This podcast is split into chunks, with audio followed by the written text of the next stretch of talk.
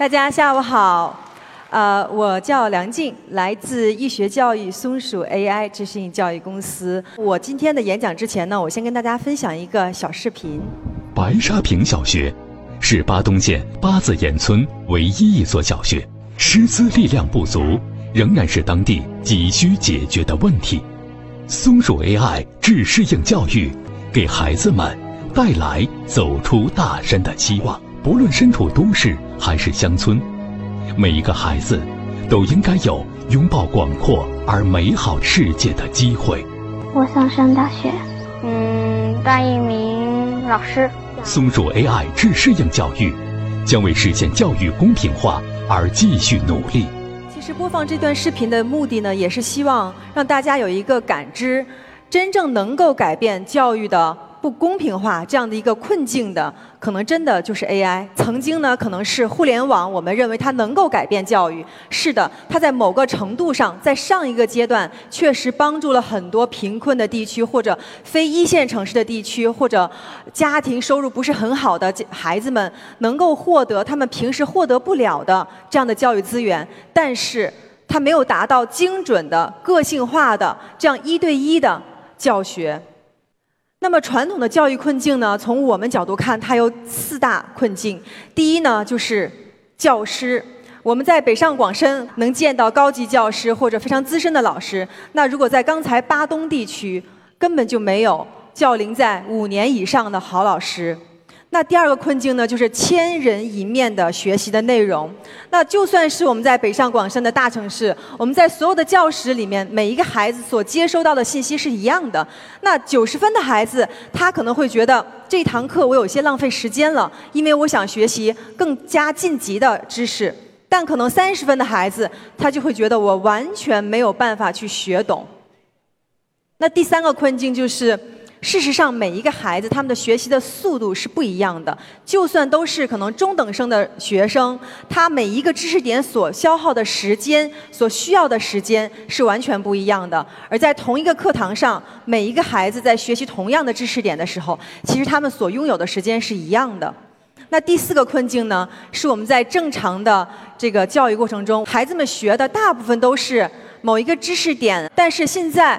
如何让孩子们学到更好的一些能力、思想、方法，可能是我们在提倡的素质教育。那为了素质教育，我们要花额外的一些费用和精力去给孩子们报各种各样的课。那解决这四大困境的，可以是什么呢？是智适应。智适应的全称叫人工智能自适应。那为什么这个词我们把它改成了自适应呢？是在很多年前，二三十年前，它是自适应，就是自己的自，但那会儿是没有 AI 的。那么后来将 AI 加上了自适应，它就是智适应。那么确实呢，我们公司也是在全国第一家去做 AI 自适应这样一个技术的啊一个公司，用它呢来建我们的 AI 自适应的引擎。在我们做之前呢，其实在全球已经有很多的公司已经在涉足 AI Adaptive Learning，就是 AI 自适应这样的领域了。像 Newton，它是全球第一家用自适应这样技术去做教育的。扎克伯格还有比尔盖茨的基金，他们其实都在注资。我在。大屏幕上列出来的这些呃教育公司，那里包含有英国的、美国的、澳洲的、韩国的、印度的。那么截止到现在呢，我们创办了也四到五年了。那非常有幸呢，我们目前的发展速度还是比较快的，在全国四百多个城市已经建立了啊将近两千家的线下的学习中心。那么。除了线下中心，我们还有另外一种模式，就是在线在家学的模式。不管你是在线下还是在线上，我们打造的是一个完全统一化的 AI 智适应的教学平台。那么在这个教学系统当中呢，学生们有百分之七十的时间是跟这个 AI 引擎这个系统在学习，就是没有老师的情况下。那另外百分之三十的时间是在和一个真人老师去对话。那这个真人老师给他的功能是什么呢？不是教学，是辅助，是鼓励，是引导，是如果有任何的困难，他会去帮助他，更像是一个助教的概念。我们如何用了 AI 智适应这样的技术去打造我们的 AI 引擎呢？今天想跟大家分享一下。那首先看到这个图，我们有三个层次。第一个层次呢，我们叫做啊、有学习地图、有内容地图以及我们整个的目标，这是我们第一层。那么第二层的引擎呢是评估以及推荐系统，也就是说，当孩子们呃在做任何的学习跟训练的过程中，如果有任何的信息反馈，那么这个平台会马上反馈出来说，下一个环节应该让他去学什么样的内容是最适合的。第三个层次呢是信息的捕捉以及信息的分析模式。因为当我们收集到孩子的信息之后，他不可能马上没有反应、没有计算就直接引到下一个环节了，它是需要大量的数据以及大量的算法去在最快的速度反映出来，然后给到第二层次的这个推荐系统。那么第一个这个知识地图呢，其实这是一个孩子的知识图谱，每一个孩子会有一个这样的一个知识图谱。那红色的代表他百分之百没有掌握的，黄色代表他掌握的百分比。在适中的一个程度，绿色的代表他已经完全掌握的了。当孩子进入到我们系统之后，都会先做一个评测，这个评测非常的短。通过这个评测，我们能给出来说，这个孩子他哪些知识点是薄弱的，哪些知识点是百分之百掌握的，哪些是一般程度的。那系统只会去给他推送他没有掌握的那一部分的知识点以及一些能力的方法，他已经掌握的就会跳过。那这就避免了我们在传统教学当中的一个叫刷题的模式。甚至刚才我提到了，有一些学生他其实已经掌握了这个知识点，但没有办法，我们都在一个课堂上，他只能再去学习一遍。那么我们有一个全球独创的一个呃技术，叫做纳米级知识点分拆。大家能看到，这是一个呃八年级的数学科目。那举例，我们的一个知识点在课在课本里的知识点，它会叫分数加减法。我们用了九级的拆分，给它拆到非常细小的纳米级。那么第二层级，我们能看到有求加这个求减法中的一些未知项，这是第二层级的知识点拆分。我们还有第三层级的知识点拆分，我们会这样一直拆拆拆拆到九级。那为什么要拆到九级呢？其实刚才我给大家看到了早期的非常成功的这些 AI 自适应教育公司，他们做到的是从原来的三百个拆到了三千个知识点。那我们做到是从三百直接拆到了三万个知识点，这个花费了我们大量的时间，我们几百位老师共同的精华。那拆到这么细的目的，就是为了让孩子们学得更加精准。刚才我提到了一个评测的引擎，通过评测的系统，它可以找到孩子的知识薄弱点和强项。那这个薄弱点只要足够小。那孩子们只要学习那个细小的、没有掌握的就可以了。但是如果我们在传统的教学当中，可能被抓取到的只是刚才第一层级的那一个知识点，你只要考得不好、学得不好、答题慢，可能你就要把那个知识点里的全部内容都学一遍。但实际上，没有人知道它到底是这个大的知识点里面的某一个细小知识点掌握的不好。那只有通过 AI 的这样的知识性的算法以及引擎才能够找到。那我们刚才也提到了。孩子们其实更多的还需要素质教育，那这是他们在毕业之后到了职场最最最重要的一点。那这也是为什么我们开发了一个叫 MCM 系统 （Model Thinking Capacity and Methodology），就是学习的思想能力跟方法。那这个我们怎么去做呢？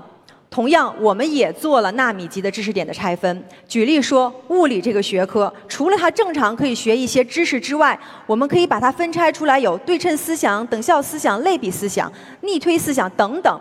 那这些思想其实都是揉在我们正常的一些学习知识里的。那当我们的诊断评测发现说这个孩子的可能逆向思想不够好，那未来这个系统就会给他去尽量推一些跟逆向思想相关的这样的训练的知识，可以让他去训练他的逆向思想。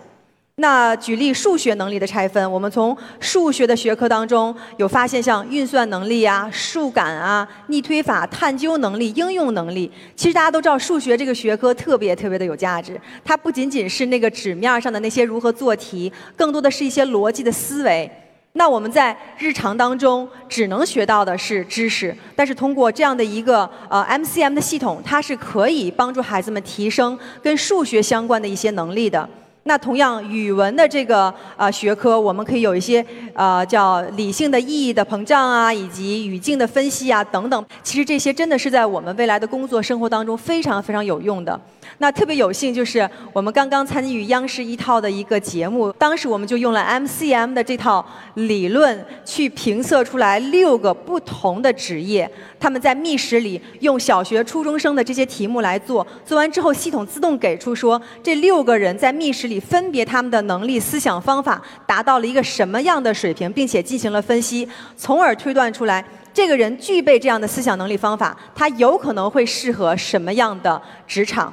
那这并不代表说你一定要从事这个领域，而是说我们发现了我们自己平时根本就不知道自己的一些思想能力跟方法。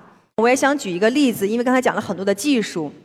这边呢一共是三个学生，我们会看到一个图谱。第一个学生呢，他掌握率是百分之八十，也就是说他有百分之八十的知识点是掌握的非常好的，百分之二十的掌握不好的。这边一共有三个学生，他们都是百分之八十的掌握率，但是。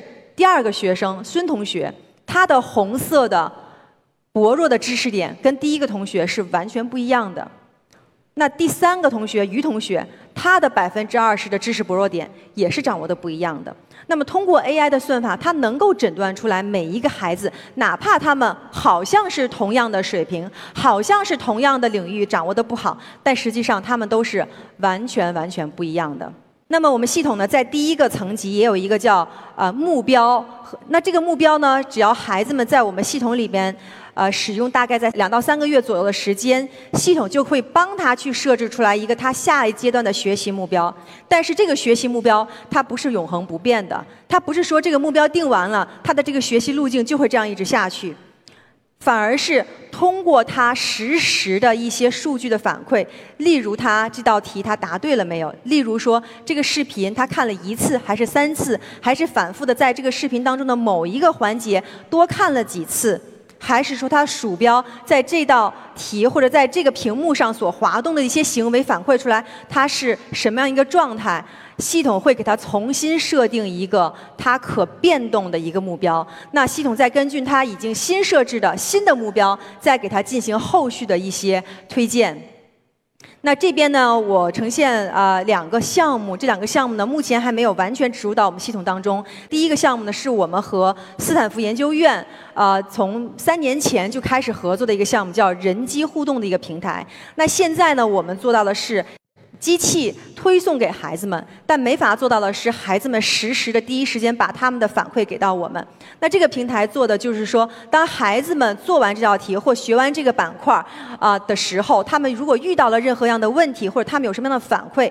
他第一时间呢，可以通过这个平台反馈给我们的系统，这是一个啊，我们叫 Human Machine Interface。那另外一个平台呢，叫 MIBA，就是多输入学习行为的分析。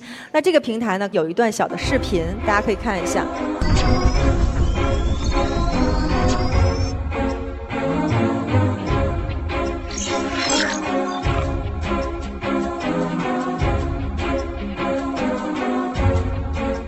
这段视频呢，大家能看到孩子们会带有一个脑电波的环，那实际上还有一些小的设备。这个目的就是阶段性的想去来测试一下孩子们对一些学习内容或者某一种的教学的啊多媒体的形式，他们对哪一种更感兴趣，以及他们的注意力集中程度、专注程度以及脑电波的反馈程度，抓取到这些数据。那这些数据抓取来干什么？它不是放在那儿就不动了，而是说这些数据跟这个孩子在当下他所学。习的行为以及结果进行结合绑定分析，从而得出来他下一个环节应该做什么样的事情。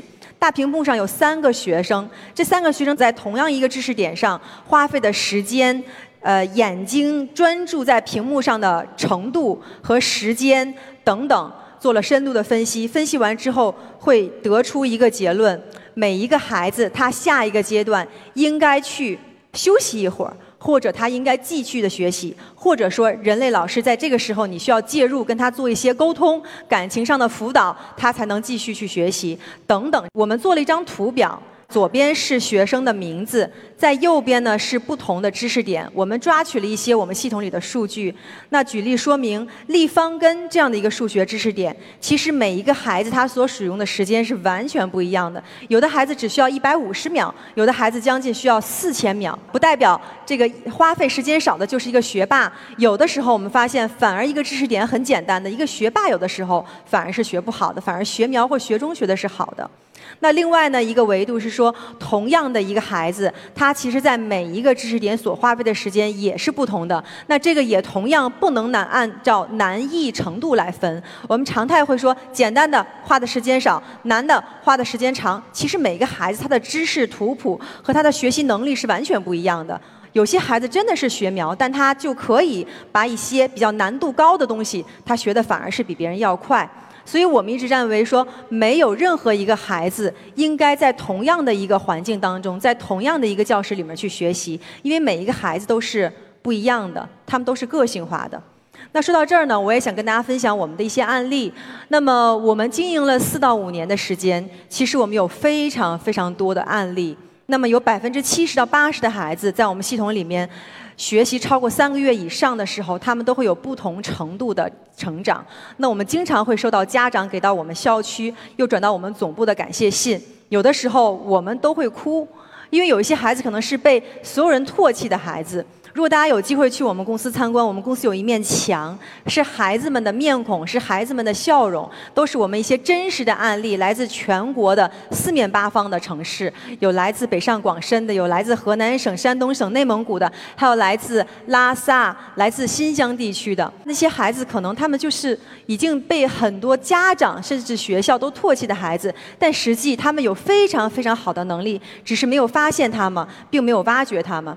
所以呢，我们更加相信 AI 智适应这样的技术可以帮助到更多的孩子。特别重要的是，发现更多的孩子的潜力，从而去培养他们，从而去点燃他们，希望能够唤起他们心中的对学习的那一份快乐跟喜悦。一旦他们喜欢上了学习，他们不反感学习了，其实我们相信每一个孩子都是非常优秀的。我们相信 AI 能够给我们的未来教育带来的是，孩子们不再深入在题海战术了，孩子们的学习时间可以减少。那么通过我们系统的数据，学习时间目前是可以减少到百分之八十。那减少出来干什么？我们希望孩子们可以从事更多的适合他们的画画呀、体育呀、机器人啊等等，甚至户外的探险这样的活动当中，不要扎在课本当中，不要一直的扎在学习当中。通过 AI，我们的教育会有一个更加美好的未来。谢谢。